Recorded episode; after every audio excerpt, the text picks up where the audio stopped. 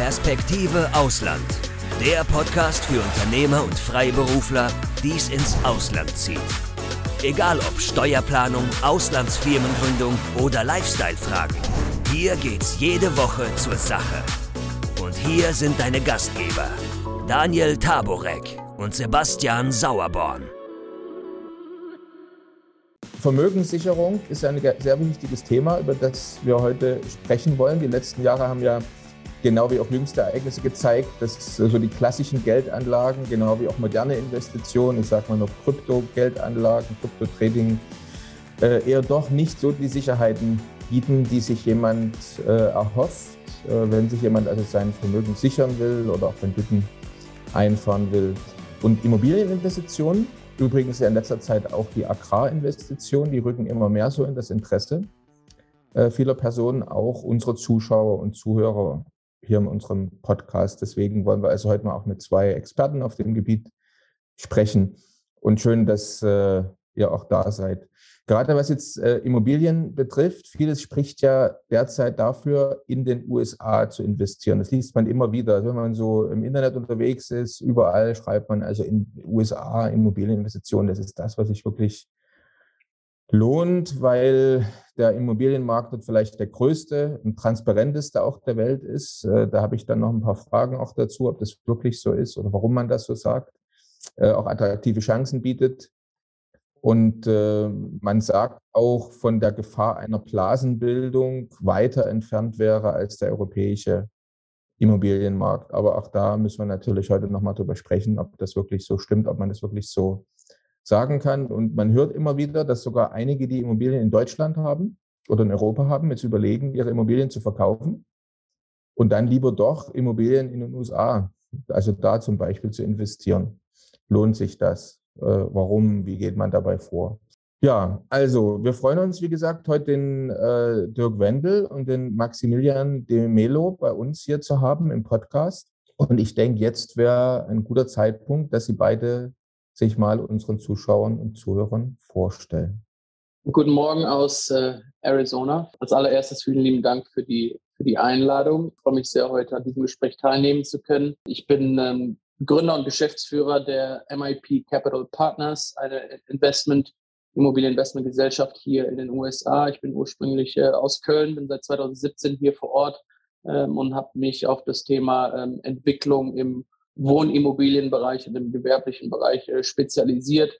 Ähm, wir sind im Prinzip hier ein One-Stop-Shop mit ähm, Baugesellschaft, Maklergesellschaft, äh, Verwaltungs- und Entwicklungsgesellschaft, haben also alles unter einem Dach und ähm, sind seit fünf Jahren aktiv. Ich würde sagen, gut 60 Prozent unserer Investoren und Partner, wie auch Dirk, sind aus dem deutschsprachigen Raum, Deutsch, Österreich, Schweiz, ähm, noch den einen oder anderen Investor aus, äh, aus England äh, sowie aus, äh, aus den Emiraten.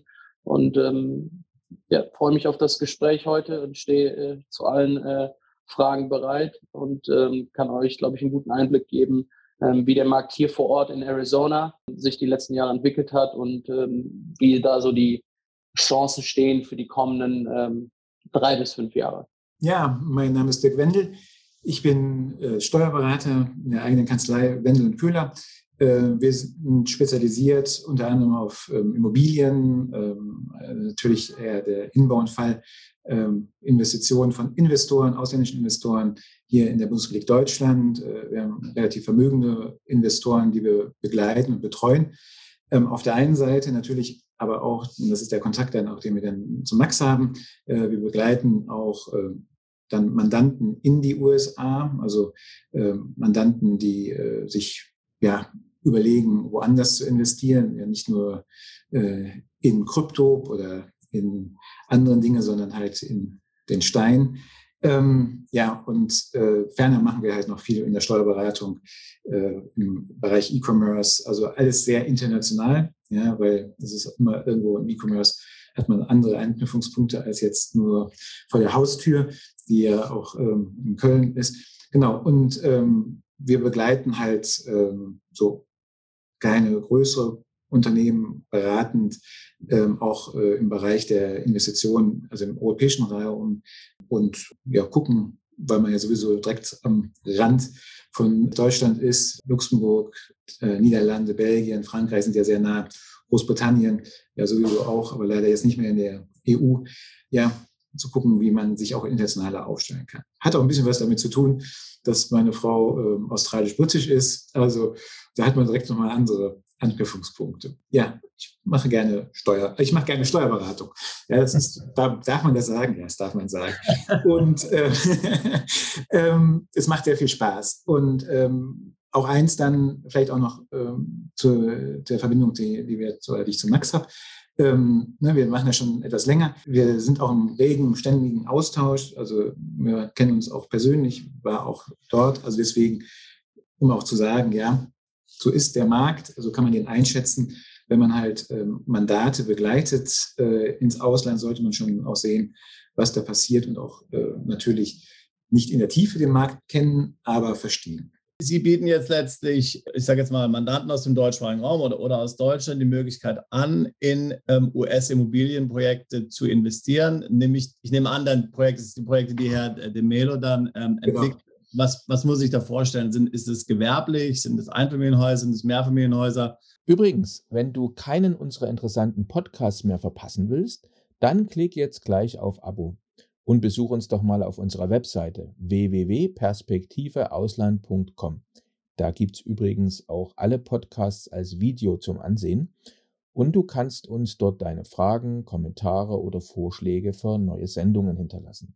Ja, wir machen im Prinzip beides. Der ähm, initiale Fokus und Schwerpunkt äh, war im, im Wohnimmobilienbereich, also Single Family Home, Fix and Flip ähm, und dort äh, im Luxussegment, Luxus Segment ähm, nur vielleicht für den, äh, für den Kontext als Definition. Ähm, Häuser über 4 Millionen Dollar Verkaufspreis, ähm, Luxus, modern, äh, mit einem, ich würde sagen, das Design ist hier sehr Europa trifft äh, Miami und Los Angeles. Äh, das ist vielleicht der beste Begriff, um das vielleicht mal nicht visuell beschreiben zu können. Wir haben natürlich ähm, können natürlich ähm, visuelle Themen sehr gerne bereitstellen, aber das ist, glaube ich, wie man sich das am besten vorstellen kann. Ähm, wir sind im gewerblichen Bereich auch aktiv, ähm, dort im Multifamily-Bereich. Ähm, beide Strategien gehen im Prinzip einher. Das eine ist mehr fokussiert auf den Entwicklungsbereich im Single-Family und dann im Multifamily-Bereich reden wir eher von Buy and Holds, ähm, die aber durchaus eine, eine Value-Add, also eine Entwicklungskomponente haben, um eben ähm, nachhaltige Wertsteigerung ähm, liefern zu können und äh, um da auch entsprechend die Renditen, ähm, sagen wir mal, attraktiv gestalten zu können. Das heißt, der zweite Fall sind dann eher also Mietobjekte letztlich. Ja, das heißt, man hat dann laufende, laufende Rendite auch durch Mieteinnahmen. Ja. Genau, entweder direkt bei Ankauf oder eben in der, in der Entwicklungskomponente mit, wir kaufen ein, ein nicht stabilisiertes Objekt, so würde man das in den USA deklarieren, bedeutet ein, äh, ein Mietobjekt, das unter 85 Prozent Mietauslastung mhm. ähm, hat, ähm, durchaus ein bisschen ähm, Aufhübschung und Sanierung äh, benötigen kann. Solche Projekte sind mehr im Fokus, weil wir, wegen, wie gesagt, durch unsere Expertise, Expertise dort ähm, Wertsteigerung inklusive Mietsteigerung im Prinzip äh, mehr oder weniger in Phasen dann äh, generieren können und einfach auch glauben, dass das Investment technisch die bessere Investition ist langfristig. Ähm, bedeutet natürlich mehr Arbeit vor Ort, ähm, aber das ist hier alles in, in guten deutschen Händen. Äh, das läuft alles mit Zucht und Ordnung. Von daher, äh, der, der, Dirk, der Dirk war schon mehrmals da und hat der, auf der einen oder anderen Baustelle gedacht, er wäre in Deutschland, aber ähm, so haben wir unser Business hier etabliert und ich glaube, dass das ist auch einer der großen Faktoren, warum, ähm, ja, warum wir hier eine gute Unternehmung ähm, aufbauen können. Man, man muss äh, vielleicht das nochmal auch sagen, ähm, da treffen auch zwei Welten äh, aufeinander. Auf der einen Seite äh, die Welt also der, der, der deutschen Präzision, wenn man halt dann auch gerade diese Objekte sich ansieht, ja, also da ist dann auch alles bündig, ja, da sind keine Probleme, es ist auch, also das passt auch alles. Und da, damit hat man auch, muss man auch mal sagen, eine, eine Wertsteigerung. Ja, der, der Partner vom Max, mit dem wir auch, äh, der Patrick, ähm, äh, der auch bei uns in den Firmen ist, ähm, ja, der, der macht die Bauleitung. Also ich glaube, ähm, da ist wirklich alles sehr, sehr klar auch strukturiert. Ja, also das ist, äh, da kann man sich auch von, äh, das ist das, die deutsche Präzision, ja, ist da halt übernommen worden in vielen Belangen. Ähm, und natürlich dann aber auch, ähm, was total begeistern, was wir gesehen haben, ist halt ähm, auch, äh, dass auch ganz andere Dinge umgesetzt werden und möglich sind im, in der Architektur. Ja, der man, wenn man halt die Sachen sich ansieht, ähm, die da äh, dann entstehen, das ist was ganz anderes. Ja, man, man hat andere Freiräume, riesige äh, Hallen, ja, für, für Privatpersonen, gerade in diesem etwas vermögenderen Bereich. Ähm, ja, das kann man sich überhaupt nicht äh, manchmal so, so vorstellen, was da, was da möglich ist. Und das ist schon. Vielleicht als, vielleicht als Anhangspunkt, unsere durchschnittlichen ähm, Wohnimmobilien sind ungefähr 600 Quadratmeter Wohnfläche. Ähm, und und das, sind, das sind auch noch tendenziell die kleineren. Wir haben Projekte, die, die sind äh, 900 Quadratmeter plus. Äh, das ist hier nicht, äh, äh nicht unbedingt die Ausnahme. Und ähm, ja, äh, Dirk hatte gesagt, er macht gerne Steuerberatung. Ich liebe Immobilien, alles, was mit äh, Entwicklung, Investition und Design zu tun hat. Ähm, ja, und wir haben, wir haben einfach, wir haben sehr viel Spaß hier und ich, wir sagen das immer so, so salopp, aber ich glaube, das, das größte Asset, was wir hier vor Ort haben, sind, ähm, sind, sind die Partner, die wir haben. Mein, mein bester Freund und Geschäftspartner Patrick aus Düsseldorf, ehemalig sind seit 15 Jahren Geschäftspartner und beste Freunde, ähm, sind auch zusammen hier rübergekommen. Dann haben wir ähm, Dirk Wendel und Ludwig Gatzweiler, unsere Partner vor Ort in Deutschland. Also das ist ein sehr, äh, sehr, sehr gutes Team, was wir haben, wo wir eben ne, von, der, von der Akquise bis zur Abwicklung über auch steuerliche Themen, Firmengründung, das decken wir im Prinzip komplett ab. Und die, und jetzt, also die, die Projekte, äh, an denen Sie jetzt arbeiten, die sind dort äh, in, in Arizona, ja, also, also im, im Großraum Phoenix oder wie muss ich es vorstellen? Genau, ähm, Großraum Phoenix, vielleicht für die Zuhörer, die ähm, bei Arizona direkt an die Wüste denken. Das war nämlich mein erster Gedanke. Äh, viele Leute haben das Thema noch nicht auf dem Schirm. Vielleicht ganz kurz, 30 Sekunden. Phoenix ist die viert, fünftgrößte Stadt in den USA. Äh, das würde man so gar nicht denken. Wir haben die größten Zuwachsraten in ganz USA mit 200, ich glaube, knapp 290 Leuten, die pro Tag hier hinziehen. Ja, wir haben rundherum äh, extrem gutes Wetter, außer jetzt im Sommer. Es ist ein bisschen knackig mit äh, 40, 45 Grad äh, und trockenem Klima, aber wir haben ähm, hier wirklich mit zwei der größten Universitäten, extrem vielen Tech-Unternehmen. Also das ist, ein, das ist ein sehr, sehr spannender Standort hier. Ähm, und wir fokussieren uns auf Phoenix und Scottsdale im, im, sagen wir mal, im gewerblichen Bereich. Und im Wohnimmobilienbereich gibt es hier ein kleines, äh, einen kleinen Stadtteil, der nennt sich Paradise Valley. Äh, Paradise Valley ist ein Paradies und ist äh, vielleicht am, am, einfachsten zu erklären wie das äh, Beverly Hills in Kalifornien, ähm, wo eben dann, ähm, sagen wir mal, die, die Preise schnell mal über 10, 15 Millionen steigen können und, und davon gibt es auch dann, dann mehrere ähm, Wohnimmobilien. Ähm, wir liegen nicht am Meer, das heißt, was wir hier haben, sind die schönen Berge, die, die Wüstennatur ähm, und dann eben das ganze Thema Entertainment rund um, ähm, also ob das, ob das Basketball NBA ist, für die Leute, die es verfolgen, Phoenix Suns, wir haben Eishockey-Teams, Baseball-Teams, also wir haben hier, wir haben hier, wir haben hier extrem viele Events, Arabian Horse Show, Phoenix Open. Also ich könnte, könnte ja aufzählen. Und 78 äh, Golfplätze oder sowas, weißt du? Das Ach, na, wir haben, glaube ich, über 250 Golfplätze alleine in, im Scottsdale-Umkreis. Ich selber bin Golfer. Äh, manchmal weiß man gar nicht, wo man spielen soll. Äh, ich kenne immer noch nicht alle Plätze nach fünf Jahren. Ähm, aber das ist im Prinzip das Setup. Ähm, Paradise Valley hat kein Multifamily, ähm, kein gewerblich, deswegen ist da Luxus-Wohnimmobilienbereich. Aber im Großraum Phoenix ähm, und dann natürlich in in Assets, das sind, sagen wir mal, C, C-Class Assets in B-Lagen, wo man noch ein bisschen was mit Wertsteigerungsthemen erreichen kann. Das ist dann unser Fokus. Und Herr de Melo, haben Sie jetzt, also Sie sind ja von Deutschland gekommen, waren Sie in Deutschland auch schon in dem Bereich also tätig jetzt im Immobilien, im Immobilienbereich? Nein, war ich, war ich tatsächlich nicht. Ähm, das ist, äh, hört sich auch äh, lustig an, aber es ist der klassische American Dream, weil wir sind hier hingekommen, eigentlich um eine Runde Golf zu spielen. Äh, so hat es angefangen. Äh, mein, mein, äh, unser Partner Patrick war ehemaliger äh, deutscher Golf-Nationalspieler, European Tour-Spieler, also ist im Prinzip mit Golf groß geworden.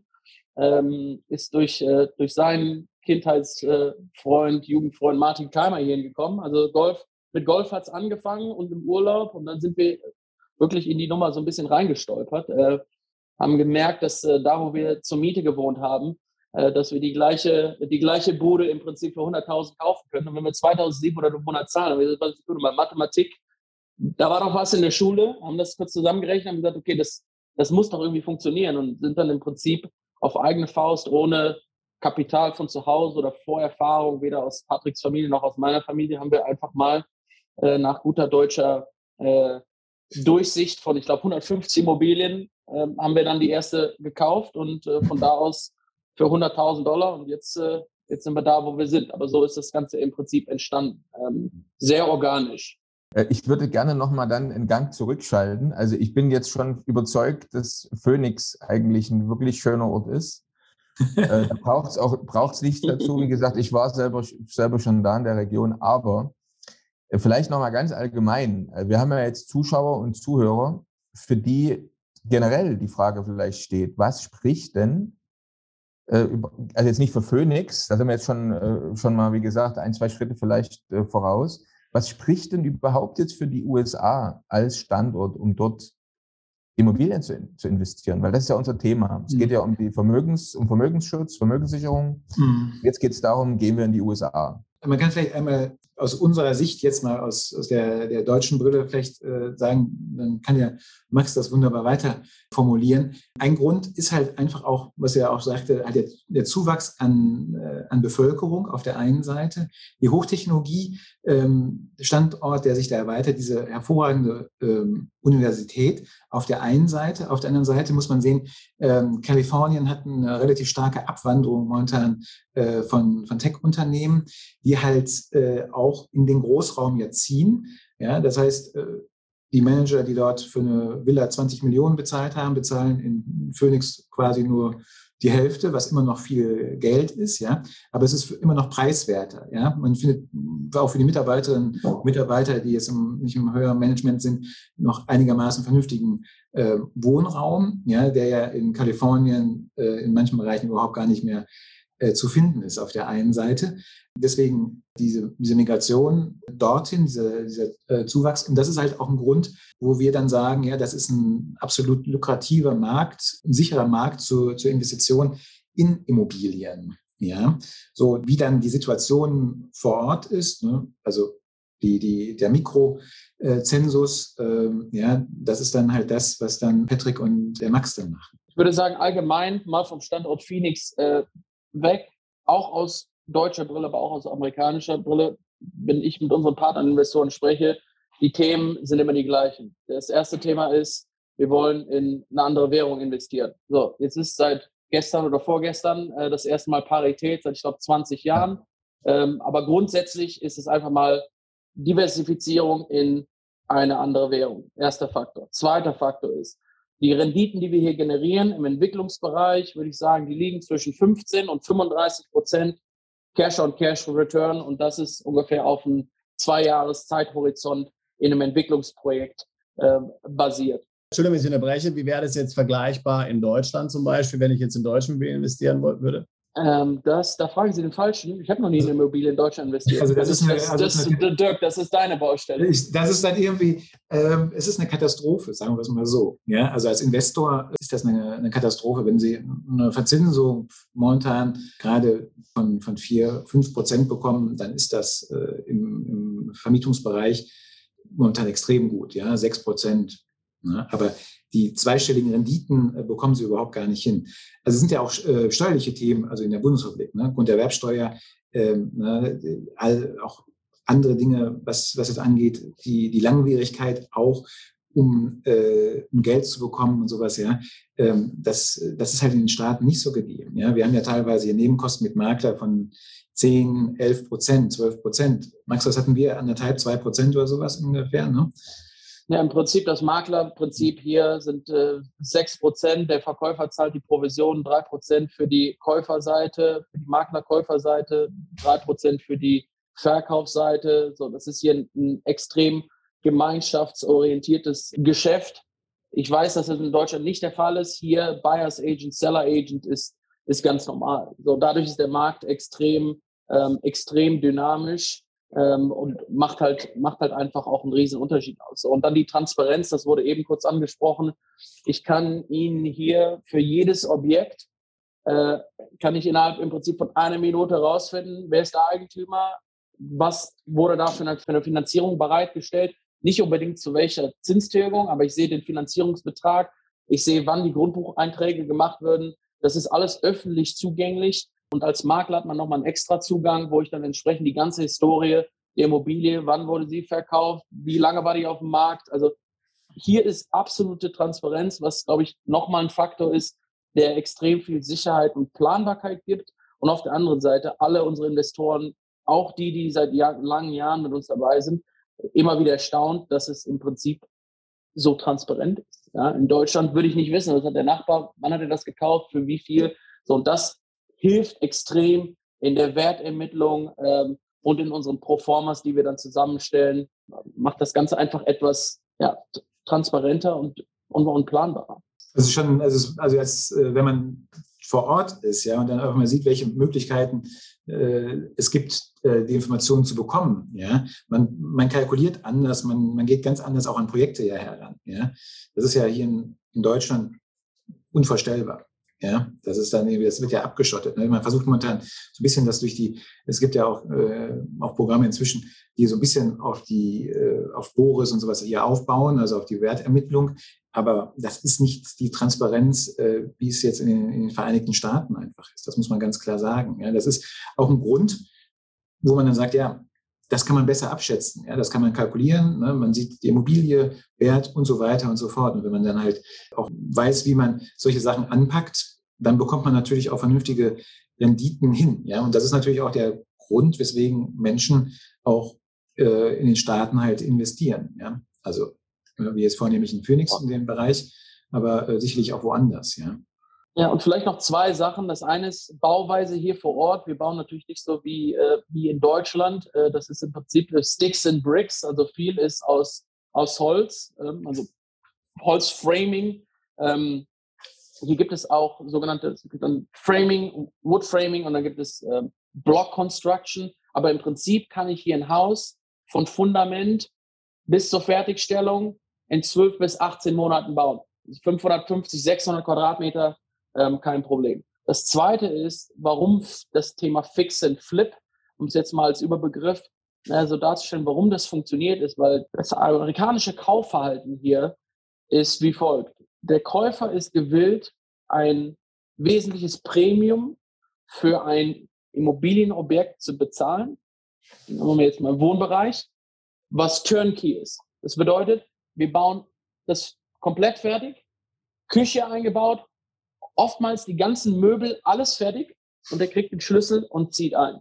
Ähm, dafür sind die Leute bereit, wesentlich mehr zu zahlen als ein Projekt, was dann sanierungsbedürftig ist, wo man, wie gesagt, wo sich viele Leute die Finger verbrennen, die denken, sie wüssten, was sie machen und machen das erste Mal das Thema und das funktioniert dann nicht. Deswegen ist das Thema ready to go oder mit Visualisierung, wo wir im Prinzip sehr stark sind, äh, bevor wir im Prinzip ähm, teilweise den Bau überhaupt beginnen, haben wir unsere Projekte verkauft, weil die Visualisierung und das ganze Design so gut ist, dass die Leute sagen, alles klar, ich bin gewillt, zwölf Monate zu warten, aber dafür ist das Ding perfekt. Also man muss auch sagen, also jetzt, äh, jetzt in unserem Fall ist es natürlich auch so, es kommen auch Themen hinzu, die, die bei uns gar nicht üblich sind, ja, oder vielleicht jetzt üblicher werden. Also beispielsweise Aufzug in einem Haus, ja, das dann jetzt in Phoenix am Berg, ja, das dann halt zum Master äh, Bedroom halt ein Aufzug hochgeht, ja, ähm, weil das inzwischen gewollt wird, ja, auch nachgefragt wird. Da ist eine ganz andere Perspektive auch ähm, auf Immobilien. Ja. Man zieht ja auch öfters um. Ja. Das, das kommt ja auch mit hinzu. Korrekt, das habe ich fast vergessen. Alle fünf bis sieben Jahre ungefähr wird hier der Wohnort gewechselt. Das heißt, das bringt nochmal eine Dynamik in den Markt, plus natürlich Zuzugsraten hier Wegzugsraten in, in Kalifornien. Im Prinzip Texas, Florida und Arizona sind momentan die Top drei Staaten, die eigentlich den meisten Zuwachs an äh, Bevölkerung, sowohl als auch Wertsteigerung im, ähm, im Verkaufsbereich, aber auch ähm, im, im Vermietbereich in den letzten zwei, drei Jahren erfahren haben. Jetzt haben wir ja so ein bisschen ähm, immer wieder die Spekulation, äh, nicht nur in den USA, auch in anderen Ländern, auch jetzt in Deutschland, auch, auch in UK zum Beispiel, dass jetzt der Boom, sage ich jetzt mal, am Ende zugeht, die Preise fallen. Wie sehen Sie das jetzt spezifisch für die Investments, die Sie anbieten, für Phoenix, äh, für die USA allgemein? Ich denke, da muss man einmal diversifizieren in Entwicklungsprojekte. Ähm, sowohl im gewerblichen als auch im äh, Wohnimmobilienbereich und im, im, im zweiten, sagen wir mal, Investment-Top das Thema Buy and Hold. Das ist ganz wichtig, weil da, da kann man relativ schnell äh, in, sagen wir mal, in, in, beide Gewässer, beide Gewässer schnell vermischen. Das, äh, das sollte man auf jeden Fall nicht tun. Also im Entwicklungsbereich, ich denke, die 15, 15 Prozent bei einem Entwicklungsprojekt, wir haben natürlich ähm, in, unseren, in unserer Proforma äh, Benchmark äh, die wir da setzen, 15 plus Prozent ähm, sollten da immer drin sein. So, Baukosten sind 30 Prozent gestiegen im vergangenen Jahr. Ähm, auch da habe ich einen sehr, sehr klaren Einblick, weil wir mittlerweile eine eigene Baugesellschaft haben. Ähm, da sieht es so aus, als wenn sich das Ganze etwas relativiert. Ähm, gerade im Bereich ähm, Holz, Stahl, die Preise nach, lassen ein bisschen nach. Also ich denke, das, das wird sich etwas relativieren.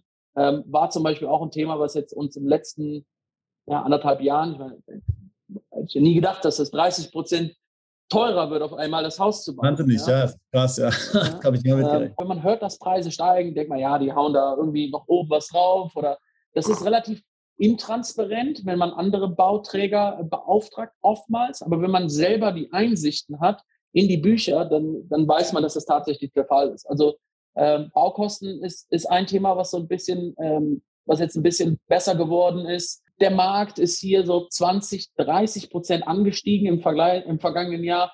Auch da mit, äh, sagen wir mal, Markt in Miami, ähm, Marktführer in ganz USA. Ähm, das relativiert sich gerade. Zinsen sind hier gestiegen. Äh, das heißt, die, die Kaufkraft äh, der, der, der Käufer am Markt ähm, relativiert sich. Es herrscht so ein bisschen so eine, eine Skepsis im, im gesamten Markt. So, das ist jetzt die allgemeine Aussage bei uns im Segment, im Wohnimmobilien-Luxusbereich, äh, kann ich Ihnen sagen, in den letzten zwei Monaten haben wir, glaube ich, fünf oder sechs unserer Projekte verkauft. Die waren alle über sieben Millionen Dollar.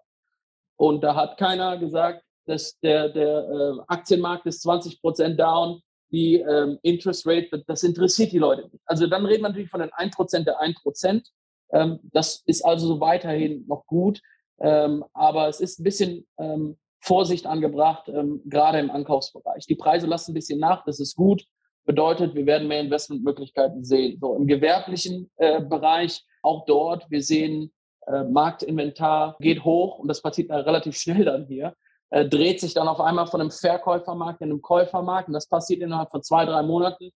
Und das führt wieder zu dem zurück, wenn wir unsere Proformas machen. Wir sind da sehr deutsch, konservativ, weil die Volatilität, die hier sehr viele Chancen birgt, ähm, hat natürlich auch eine andere Seite der Medaille und da muss man einfach ein bisschen aufpassen. Ähm, aber wir sehen diese Marktregulierung als sehr gut an und gerade im gewerblichen Bereich, im Wohnimmobilien, Multifamily-Bereich ähm, sehen wir mehr und mehr ähm, Chancen, ähm, die wir jetzt in den nächsten Monaten auch wahrnehmen werden. Also man muss auch sagen, dass die durch diese Transparenz, ja, und der, der Markt, in dem wir uns da bewegen, jetzt äh, hier bei unseren Projekten, das ist natürlich ähm, etwas anderer Markt, als äh, den wir jetzt hier in Deutschland beispielsweise haben. Und man muss, wenn man Investitionen in den Vereinigten Staaten macht, muss man sich auch von Dingen verabschieden, die äh, in einem Kopf rumwabern. Ja, das ist dann irgendwie, man muss äh, man muss sich halt äh, konzentrieren auf, wie gesagt, auf die, auf die Mikrodaten in dem einen Bereich, ja, und man muss klar sagen,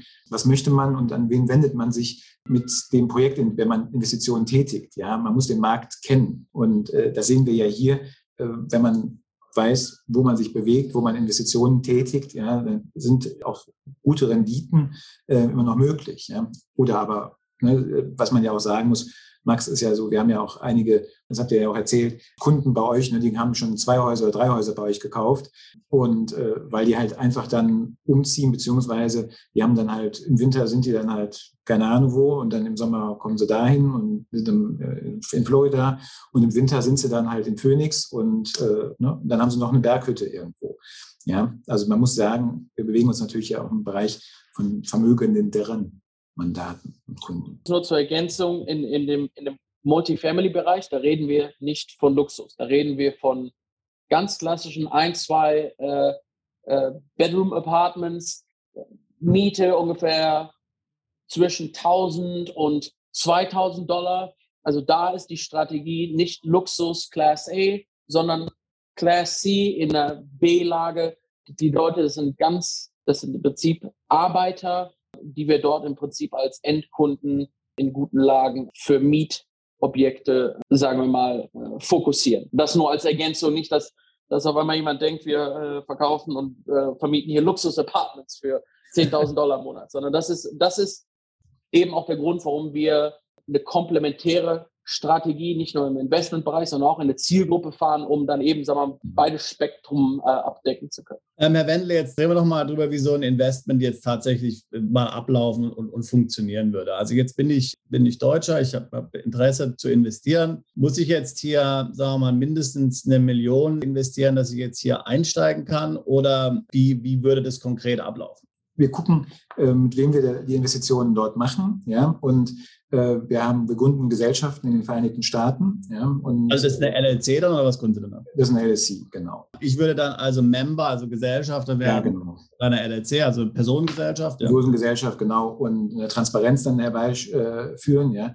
Und man würde dann dort äh, in den Vereinigten Staaten äh, ein ITIN bekommen, äh, würde dann seine Steuerdeklaration abgeben, Vermietung und Verpachtung oder ja, ne, das, und damit wäre das eigentlich dann quasi in den Vereinigten Staaten erledigt. In Deutschland oder liegt das im Progressionsvorbehalt, ja, ist äh, eigentlich eine sehr angenehme Sache, wenn man sowieso im Spitzensteuersatz ist. Wir haben einige Mandanten, die haben schon LLCs. Also wir haben Partner, die kommen in amerikanische Gesellschaften rein, mit Corporations, mit äh, vermögensverwaltenden Gesellschaften aus Deutschland. Für uns in den, in den USA, wie Sie ja sicherlich äh, auch wissen, ist das im Prinzip relativ egal, wie wir die Limited Partner in der Projektgesellschaft strukturieren. Auch das gibt Flexibilität, weil man ist doch überrascht, zumindest ich, wie viele Leute, mit denen wir investieren, schon eine US-Gesellschaft haben oder schon eine ITIN-Gesellschaft haben durch vorherige Investitionen. Das ist relativ easy. Nochmal zu meiner Frage zurückzukommen. Gibt es irgendein Minimum-Investment, was Sie da empfehlen? Also Max, so 500.000 ist sicherlich eine,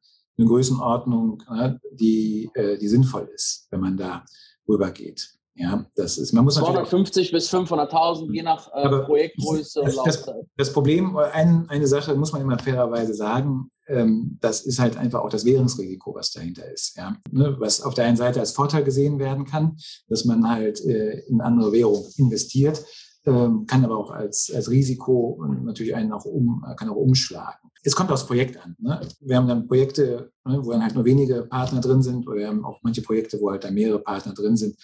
Und äh, dann, dann guckt man, dass man es ein bisschen kleiner macht.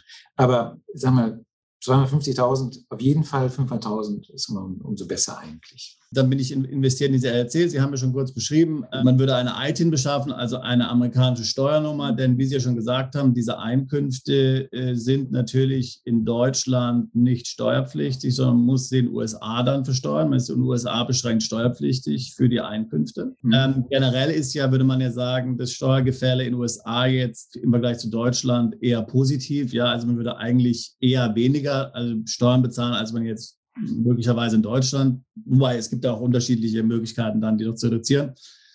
Ähm, das heißt also im Grunde genommen ähm, auf jeden Fall auch, auch steuerlich gesehen äh, wahrscheinlich recht attraktiv, so ein Investment ähm, für, für einen deutschen Investor in den USA. Ja, ich sehe das auch. Also wir sehen das so. Ähm, eine Sache, die man natürlich mal sagen muss, ist, wir haben, äh, wenn ausländische Investoren, das ist ja auch in, in der Bundesrepublik so, sie haben erstmal so eine Ausländersteuer nicht, also von, von beschränkt Steuerpflichtigen von 35 Prozent diese abführen müssen oder muss die Gesellschaft abführen. Und was sie dann halt, aber wenn sie dann die Steuerdeklaration machen, dann natürlich auch angerechnet bekommen. Ja. ja. Ähm, man muss eins mal auch sagen, äh, man muss auch ein bisschen aufpassen, natürlich mit ganz gewissen Sachen, weil hier eine, wenn hier eine Transparenz ist, ich meine, das deutsche Steuergesetz mit drei Objektgrenze, Gewerbe und sowas, muss man etwas aufpassen, ja, dass man das dann halt äh, auch vernünftig strukturiert. Ja, also auch jetzt von, von deutscher Seite her. Ähm, aber äh, es ist ähm, immer noch günstiger ähm, in den Vereinigten Staaten Steuern zu zahlen, bis zu ein bisschen größer als, als jetzt in Deutschland. Also wir haben das mal ausgerechnet. Ja, äh, sie bezahlen, wenn, wenn halt 10, ich sag mal 10.000 Euro an Gewinn zurückkommen, ja, bezahlen sie irgendwie vielleicht 19 Prozent mit dem Progressionsvorbehalt und der Steuer in den Vereinigten Staaten zusammen, ja, auf die, auf die 10.000. Also, und das ist, finde ich, sehr attraktiv. Ja. Wir haben ja auch, wie gesagt, hin und wieder mal Mandanten, die dann äh, Immobilien in den USA erwerben und aber selbst in den USA leben. Und da ist ja doch für viele Mandanten immer das Thema auch US-Erbschaftssteuer. Die haben ja gigantisch hohe Freibeträge, aber für Nicht-Ansässige ist ja der Freibetrag nur 60.000 US-Dollar. Ja, das heißt, wenn ich jetzt so eine Beteiligung habe an so einer Immobilie, die jetzt zwei Millionen wert ist, und dann habe ich das Pech, dass ich das Zeitliche segne, dann stehen meine Hinterbliebenen da mit einer dicken Rechnung, 40 äh, Prozent Erbschaftssteuer in den USA. Können Sie, können Sie da irgendwas dazu sagen? Gibt es da Wege, die Sie dort vorschlagen, wie man es umgehen kann? Oder vermeiden kann, besser gesagt? Also, ich meine, man kann es ja über Trusts lösen, beispielsweise, ja. Das wäre halt eine, eine, Möglichkeit, ja. Aber die Möglichkeit ist natürlich nicht zu sterben. Das, das, ist, das ist die beste Möglichkeit. das alles von warmer Hand zu machen. Ähm, aber das, das Thema ist halt, weil wir ja auch da die Wertzuwächse haben und sowas. Ja, also das ist einfach auch ein sehr komplexes Thema und man denkt immer, deutsche Steuerrecht wäre komplex, das amerikanische, ich meine, äh, Sie wissen es selbst, Herr Dauerborn, ja, das ist auch nicht unbedingt immer einfacher. Ja, hm, also, ja, ja. Äh, also wenn ich dann oft auch äh, das mitbekomme, was äh, gerade im, äh, auch in der Umsatzsteuer beispielsweise abgeht, ja, pro, pro Staat auf der einen Seite und natürlich jetzt, äh, ne, wir haben die Bundessteuer und dann hat jeder Staat dann nochmal seine eigene Steuer und Freibeträge. Ja, und äh, jetzt im unternehmerischen Bereich, die Amerikaner haben ja beispielsweise auch die Zinsschranke in vielen Belangen übernommen, die, die ja hier bei uns auch in Deutschland als erstes mit eingeführt worden ist. Das muss man sich angucken, ja, weil die Definition dann auch, was vererbt wird, wie der Wert äh, ist und wie der Wertzuwachs ist, ja, ist ähm, nicht mit dem gleichzusetzen, was jetzt beispielsweise in der Bundesrepublik ist, Österreich oder aber äh, in der Schweiz. Äh, es gibt ein DBA im Erbschaftssteuerrecht mit den USA. Es gibt äh, ganz wenige derzeit noch, äh, wo es welche gibt. Aber das muss man sich auf jeden Fall immer auch vorher angucken. Man sollte sich, wenn man das macht, auch vorher steuerlich äh, dann, was das angeht, in den Vereinigten Staaten natürlich dann beraten lassen, wenn es größere Summen sind. Das muss man auch fairerweise sagen. Mhm. Also die Steuerberatung, ähm, das ist halt wirklich ähm, Handwerksarbeit und ähm, das muss man auch gut, gut vorbereitet machen, meiner Meinung nach. Wichtig für unsere, für unsere Zuhörer und Zuschauer. Also, wie gesagt, also Thema Erbschaftssteuer ist was, was man eben, wo man sich beraten lassen muss. Klar kann man jetzt hier nicht so pauschal beantworten. Muss man sich beraten und muss man einfach im Hinterkopf haben, ähm, dass sowas möglicherweise dann eben äh, ein Thema wird. Eins muss man noch sagen, Entschuldigung, aber eins ist ja auch nochmal wichtig, also beispielsweise auch was Insolvenz angeht oder sowas. Ja, das kommt ja auch mit hinzu. Ähm, da muss man auch schauen, ja, sind, wie sind dann die Gebäude dann auch insolvenzgeschützt? Also äh, beispielsweise, wenn Sie in Florida leben, ja, äh, ist dann die Insolvenz, wenn, das, wenn Sie dann Erstwohnsitz haben, ist das anders geschützt als jetzt in anderen Staaten. Also jeder Bundesstaat macht da auch seine, seine eigene Steuerpolitik. Das ist auch Standortpolitik, das muss man ganz klar sagen, was Steuersätze angeht. Ob man, ob jetzt demokratisch oder republikanisch äh, regiert. Ähm, ich glaube, da gibt es oft keine großen Unterschiede. Es ist eine andere Perspektive ähm, auf, auf Steuern. Ja? Und ähm, auf der einen Seite, was wir festgestellt haben, ist, wenn man, wenn wir jetzt dort auch beispielsweise mit äh, Kollegen oder jetzt auch hier mit äh, Max und äh, Patrick sprechen, ähm, jetzt als Unternehmer, ja, wird man dort auch anders angesehen. Ja, das muss man auch so sehen. Ja, wenn man halt Erfolg hat, ne, das, das zeigt man auch. Ähm, und das ist was ganz, ganz anderes natürlich. Ne? Aber man, Insolvenz, wie gesagt nochmal, Insolvenz ist auch ein Thema, meiner Meinung nach. Scheidung muss man auch gucken. Ja, das ist auch ein großes Thema, meiner Meinung nach, wenn man sich auf solche Wege begibt. Ja, also dann ist aus deutscher Sicht immer ähm, meiner Meinung nach ein Ehevertrag schon, äh, schon notwendig, dass man halt sowas macht. Herr Sauerborn, nochmal zur Struktur wollte ich äh, noch ergänzend sagen, vielleicht für die, für die Zuhörer weil wir gesagt haben, wir haben eine Projektgesellschaft, das ist eine LLC, hier vor Ort mit entsprechenden Partnern in ihren jeweiligen Strukturen, dann als Limited Partner. Ähm, und diese Projektgesellschaft ist Eigentümer der Immobilie. Das heißt, die erste, sagen wir mal, Investmentabsicherung, ähm, die wir im Prinzip bei jedem Projekten haben, ist die Projektgesellschaft ist Eigentümer im Grundbuch registriert des, der Immobilie.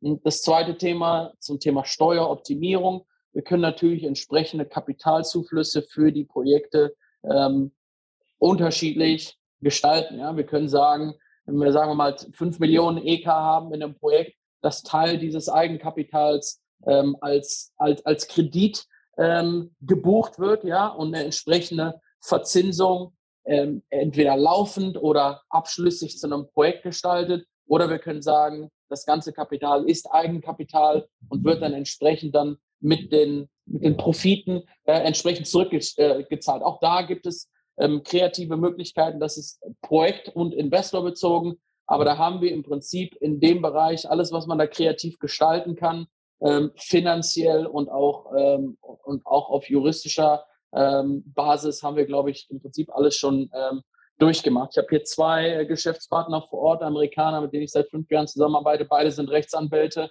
Ähm, ein anderer Partner von uns ist sehr erfahren im Private Equity und Finanzbereich. Also, ich damit sagen möchte, es gibt sehr, sehr viele Möglichkeiten, um diese ganzen Themen zu gestalten und das ist dann projektbezogen. Aber das ist die, das ist, das ist, glaube ich, ein wichtiges Thema zu wissen, was ist da meine Absicherung? Also bin ich da einfach nur in der Investmentgesellschaft drin oder ne, kann ich an, ich selber nachschauen im Grundbuch, dass unsere äh, Projekt 1 LLC Eigentümer dieser Immobilie ist. Ist dann aber so, dass wenn ich jetzt zum Beispiel, Sie hatten vor uns gesagt, also mit 500 1000 Euro steige ich jetzt zum Beispiel ein, das wäre eine gute, gute Summe, ähm, ist dann diese eine LLC immer Eigentümer eines? Also wird sozusagen für jede Immobilie dann eine neue Gesellschaft gegründet oder kann es auch sein, ja. dass ich zum Beispiel, dass meine 500.000 jetzt in zwei Projekte reinfließen? Kann passieren, muss aber nicht. Um die, Antwort, um die Frage richtig zu beantworten ist, jedes Projekt hat eine eigene Gesellschaft. Eins der ersten Sachen, die ich gelernt habe, hier vor fünf Jahren, von meinem äh, Geschäftspartner, Rechtsanwalt, ist er gesagt, one project, one LLC. Liability, also Haftungsthemen, das ist hier, das ist hier einfach ein ganz großes, ganz großes Thema und ich kenne niemanden, sei es hier oder in Florida, wo wir auch geschäftlich unterwegs sind, der das professionell betreibt und nicht pro Projekt eine Gesellschaft hat. Ähm, das ist natürlich ein bisschen mehr Bürokratie. Ja, wenn man jetzt sagt, Sie investieren bei uns eine halbe Million und sagen, ich finde, wie viele Projekte habt ihr? Ihr habt zwei, ich möchte eine Viertelmillion hier, eine Viertelmillion da. Ähm, mache ich lieber den extra Aufwand, der gar nicht, der gar nicht so viel ist eigentlich, um das einfach anständig abzusichern. Ähm, als dann hinten raus irgendwelche Überraschungen zu haben, dass dann einer, einer bricht sich ein Bein in Apartment 5, in Objekt 1. Na, man weiß ja, wie das in den USA ist. Äh, toi, toi, toi, wir haben noch keine Klage bekommen bei irgendwelchen Themen. Verklagt, äh, verklagt dann unsere Gesellschaft. Und auf einmal hängen dann zwei, hängen dann zwei, da hängt das andere Projekt mit drin, das hat gar nichts mit zu tun. Jetzt noch schlimmer. Jetzt sind Investoren, die nicht das gemacht haben, was sie gemacht haben, sondern die haben ihr Geld in ein Projekt. Auf einmal hängen die in der Nummer drin, womit die gar nichts zu tun haben. Ähm, das ist natürlich ein Extremszenario, aber man, man, man weiß nie. Deswegen, wir machen das ganz sauber, clean pro Projekt. Genau, das, das Risiko und damit das Haftungsrisiko wird gekapselt in einer Gesellschaft. Das heißt, im, im, also im Worst Case ist eine Gesellschaft, ein Objekt dann möglicherweise Notline, mhm. aber andere Projekte sind davon nicht, äh, sind davon nicht betroffen. Jetzt reden wir noch mal ein bisschen weiter. Also jetzt haben wir gesagt, okay, wir haben eine LLC, ich werde da Member, ich mache da meine 500.000 rein. So, so wie geht es dann weiter? Also das heißt, Sie, Sie haben ja gesagt, es geht dann ungefähr zwei Jahre, bis Sie das Ganze ähm, fertiggestellt haben, den Bau. Ja? Was passiert dann? Dann wird im Grunde verkauft und dann ist Exit aus der LLC, wenn ich nicht die, wenn ich nicht die langfristige Anlage habe über Vermietobjekt. Ja. Korrekt. Das ist in einem, äh, in einem klassischen Wohnimmobilien Development Fix and Flip Deal. Da ist die Hausnummer, es dauert ungefähr zwei Jahre. Das war auch mal weniger, aber wie gesagt, steigende Baukosten, Themen dauern einfach länger, seitdem, äh, seitdem die neue Covid-Welt äh, hier regiert überall. Ähm, in, in einem anderen Thema, im gewerblichen Bereich oder im Multifamily-Bereich, wo wir jetzt ähm, verstärkt ähm, mehr machen. Wir haben jetzt ein Projekt zum Beispiel gerade, was wir mit Dirk und unserem Partner Ludwig Gatzweiler äh, besprechen.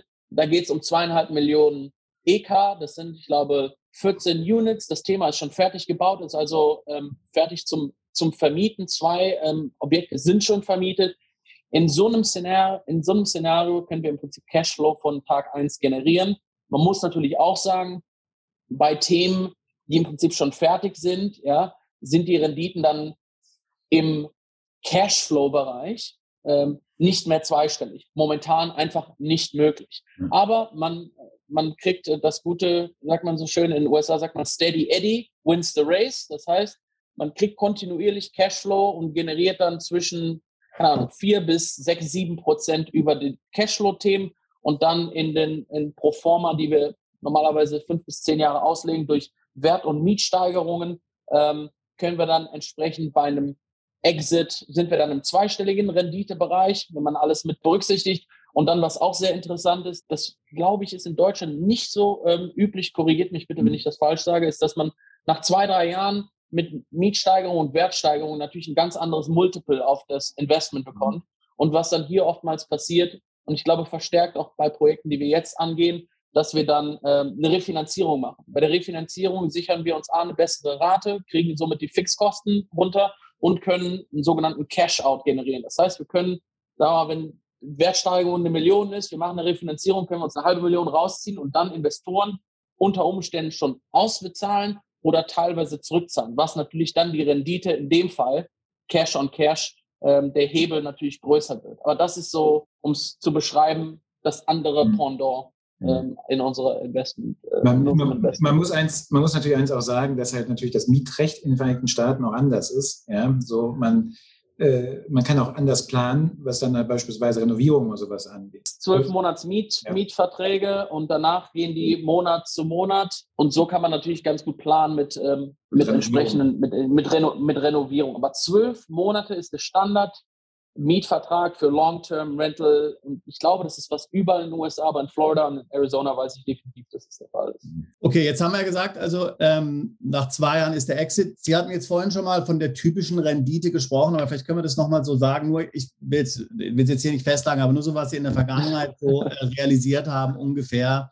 Was kriege ich nach zwei Jahren so an Rendite äh, ungefähr so raus? Irgend so eine Hausnummer.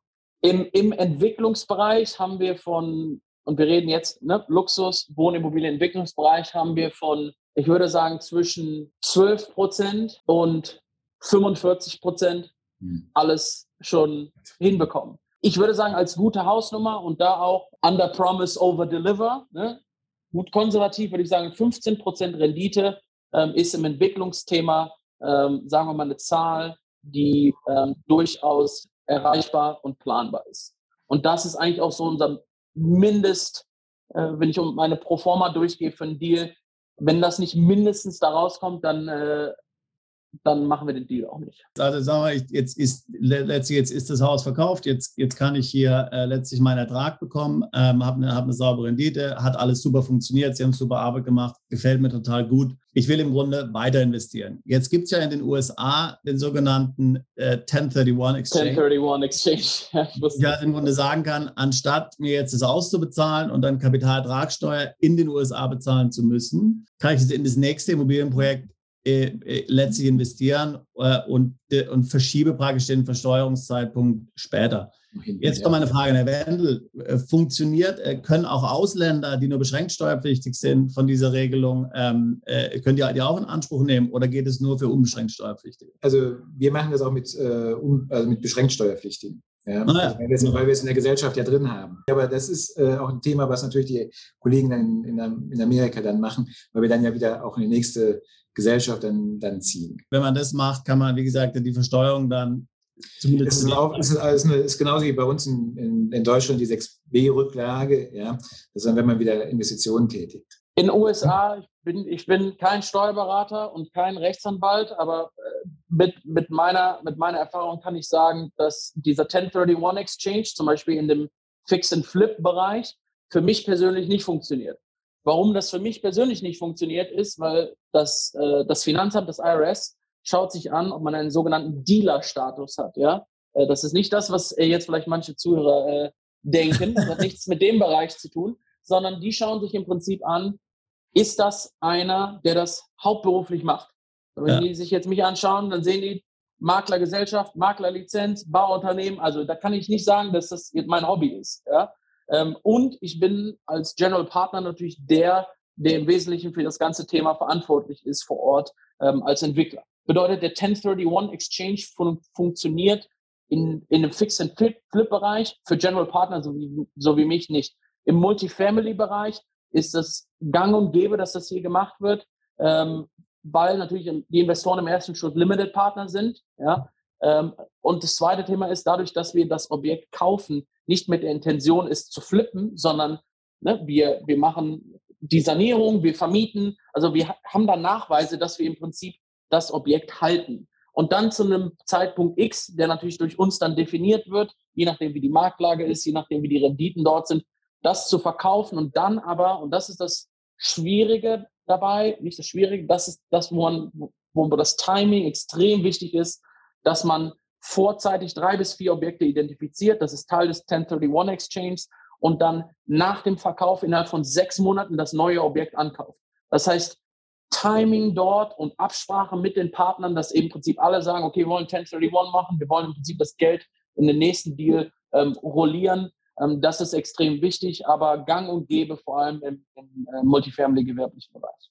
Im Fix und Flip, ne, das ist halt, bei ihm klappt es nicht, aber bei anderen klappt es halt. Ne? Also also beide die Investoren machen das ja nicht, machen das ja nicht gewerblich. Oder also das heißt, für die Investoren müsste es ja, also jetzt, wenn jetzt ein Deutscher, sagen wir mal, hier in die amerikanische Immobilie äh, investiert, für den wäre es ja dann möglich, weil er ist ja nicht. Äh, Korrekt. Äh, genau. Ja, ja. Wenn, Sie, wenn Sie, Herr Sauerborn, mit mir aber fünf Deals schon gemacht haben, ja. egal in unterschiedlichen Gesellschaften, das ist immer, das ist am Ende des Tages ist es wie, sagen wir mal, es, es, es liegt, eigentlich liegt es am Steuerberater. Der Steuerberater in den USA je nachdem, wie er das deklariert, ja. wird es im Prinzip angenommen vom. So, dann ist aber ultimativ, und das weiß ich, das IRS entscheidet, ist es 1031 oder not und ist es vor allem ähm, äh, Long-Term und slash Capital Gains versus Ordinary Income.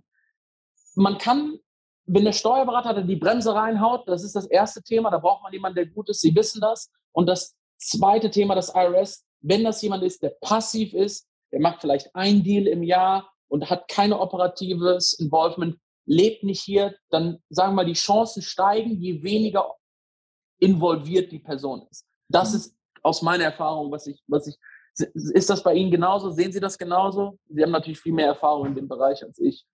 Ja, ich sehe, also ich meine, was ich sagen würde, ist, ich bringe jetzt sozusagen nur die Punkte auf, die dann äh, mögliche Zuhörer und Zuschauer bedenken müssen, ähnlich wie die Erbschaftssteuer, ja, wird viele nicht betreffen.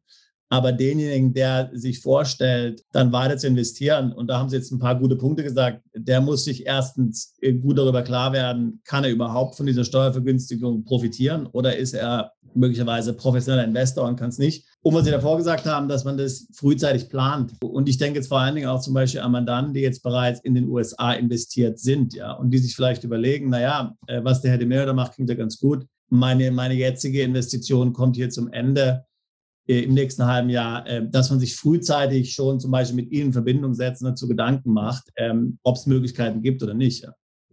Genau, und dann haben Sie, wissen Sie natürlich, und das vielleicht auch nur für die Zuhörer, da braucht man ähm, A, einen Ansprechpartner vor Ort, mit dem man dann eventuell ein Projekt umsetzen äh, möchte.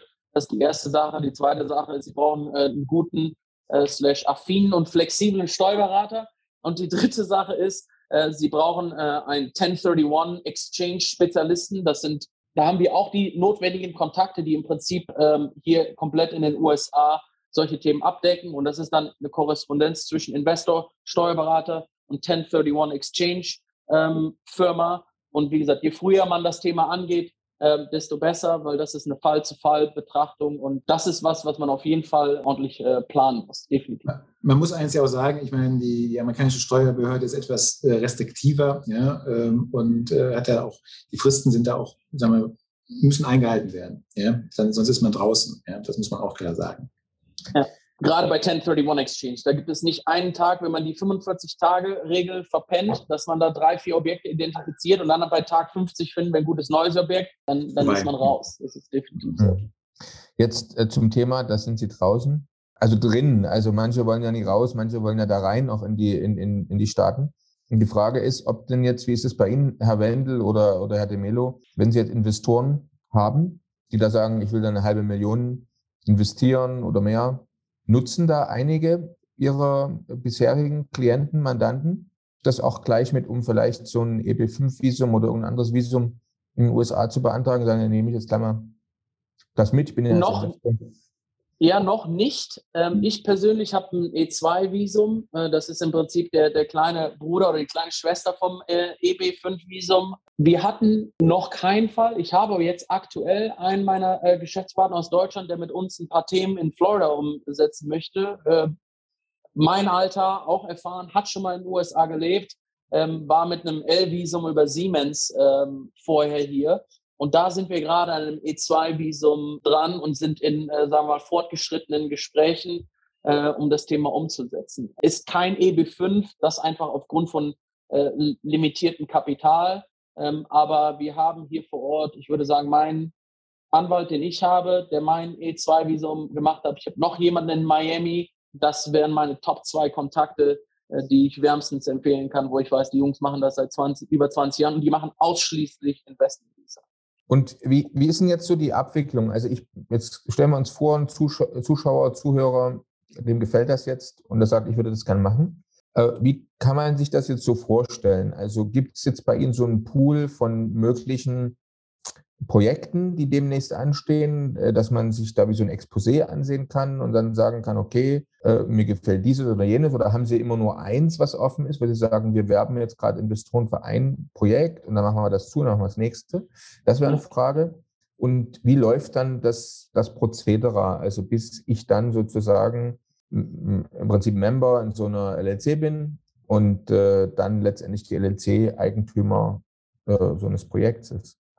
Ja, zur ersten Frage. Ähm, wir haben keine Fondsstruktur.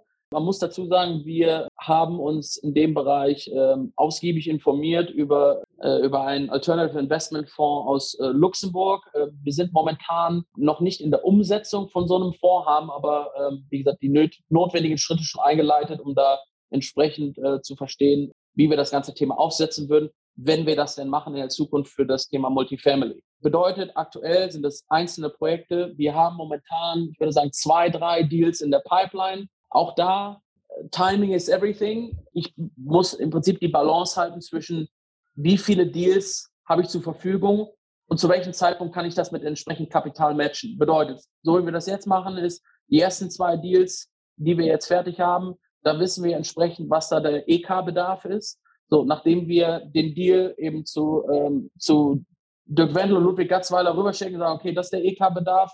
Äh, wir haben im Prinzip einen entsprechenden Pool an, an bisherigen Investoren und das sind übrigens auch Family Offices, mit denen wir zusammenarbeiten wollen, sagen, okay, wir haben jetzt, brauchen jetzt für den Deal dreieinhalb Millionen.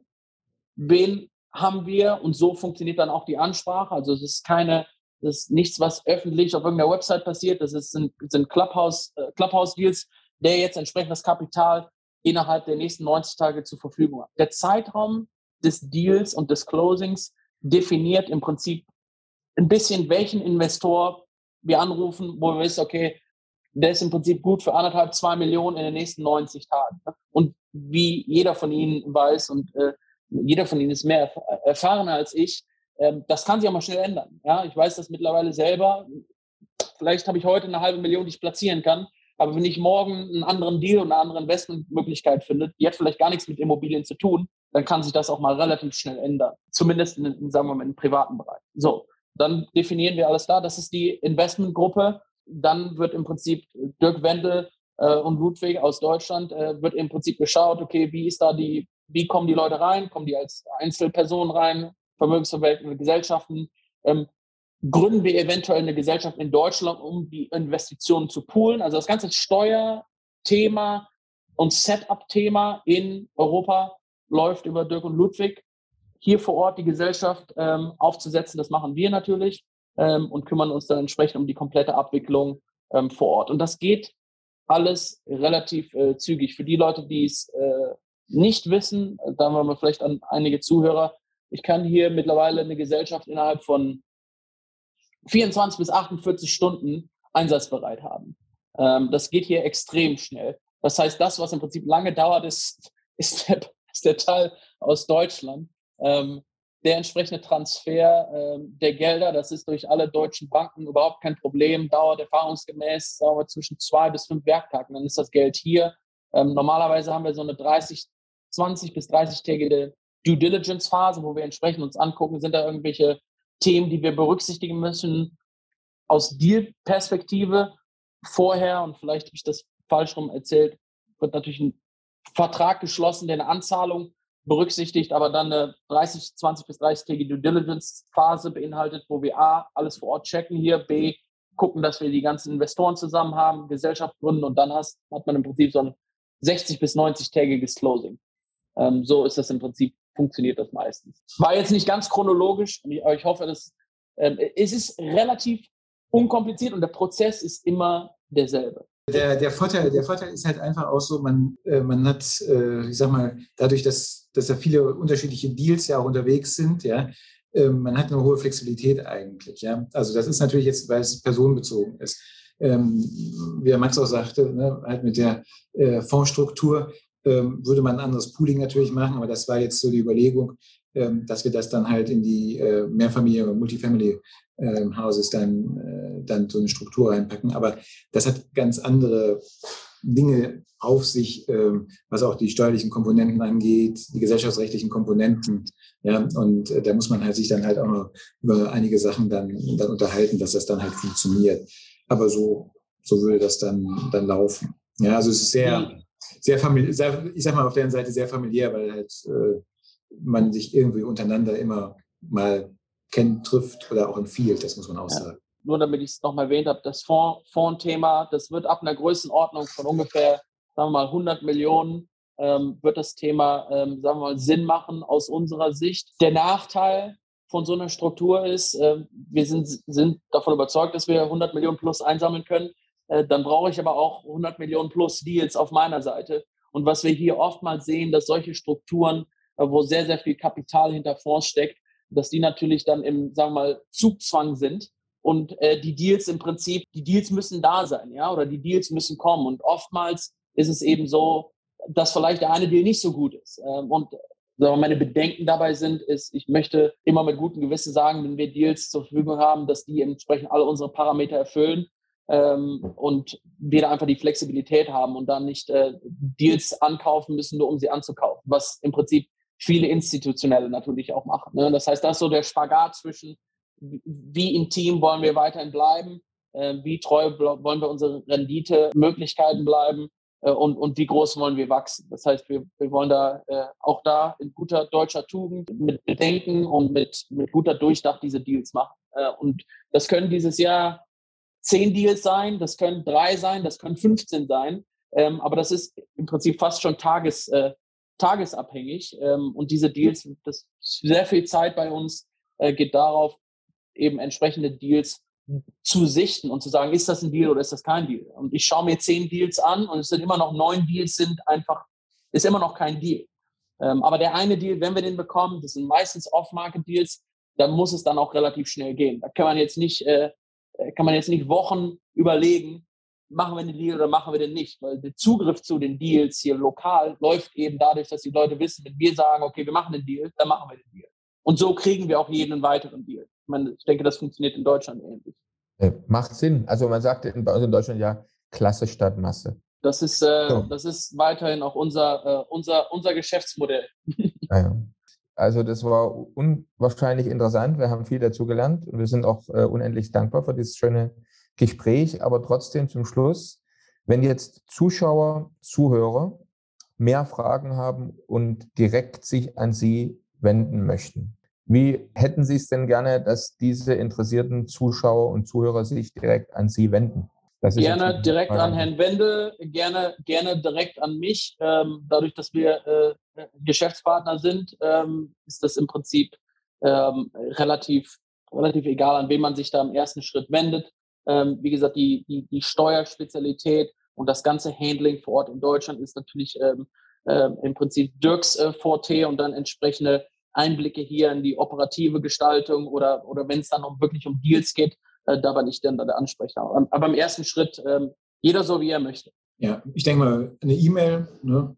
Äh, ja. das, hilft, das hilft schon äh, in der Kommunikation weiter.